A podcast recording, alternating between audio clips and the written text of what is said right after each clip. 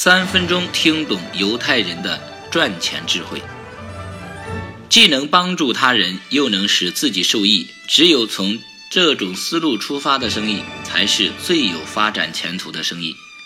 在一个晴朗的夏日，一个脏乱的火车站候车室内，坐着一位衣着随便、满脸疲态的老人。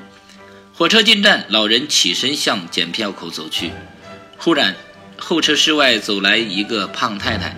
他提着一只很大的箱子，虽然也要赶这班列车，但是箱子太重，累得他直喘粗气。他看到那个老人，便冲他大喊：“嘿，喂，老头，快帮我提一下箱子，我待会儿给你小费。”老人拎过箱子就朝检票口走，虽然看起来他是那么的不堪重负。火车慢慢启动了，胖太太抹了一把汗，庆幸地说。啊！要不是你，我非误车不可。说着，掏出一美元递给老人。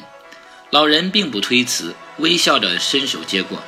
这时，列车长走了过来，对老人说：“您好，尊敬的洛克菲勒先生，欢迎您乘坐本次列车。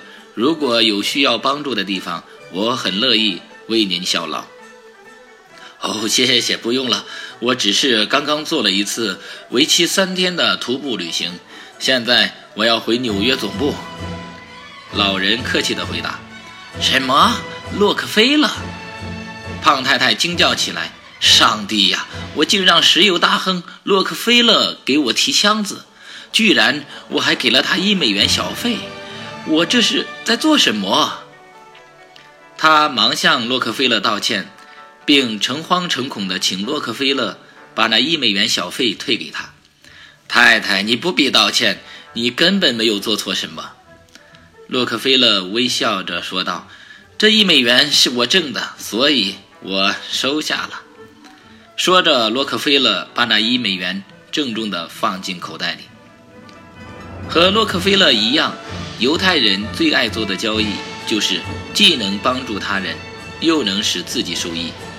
现在越来越多的犹太人认为，只有从帮助他人这种思路出发的生意，才是最有发展潜力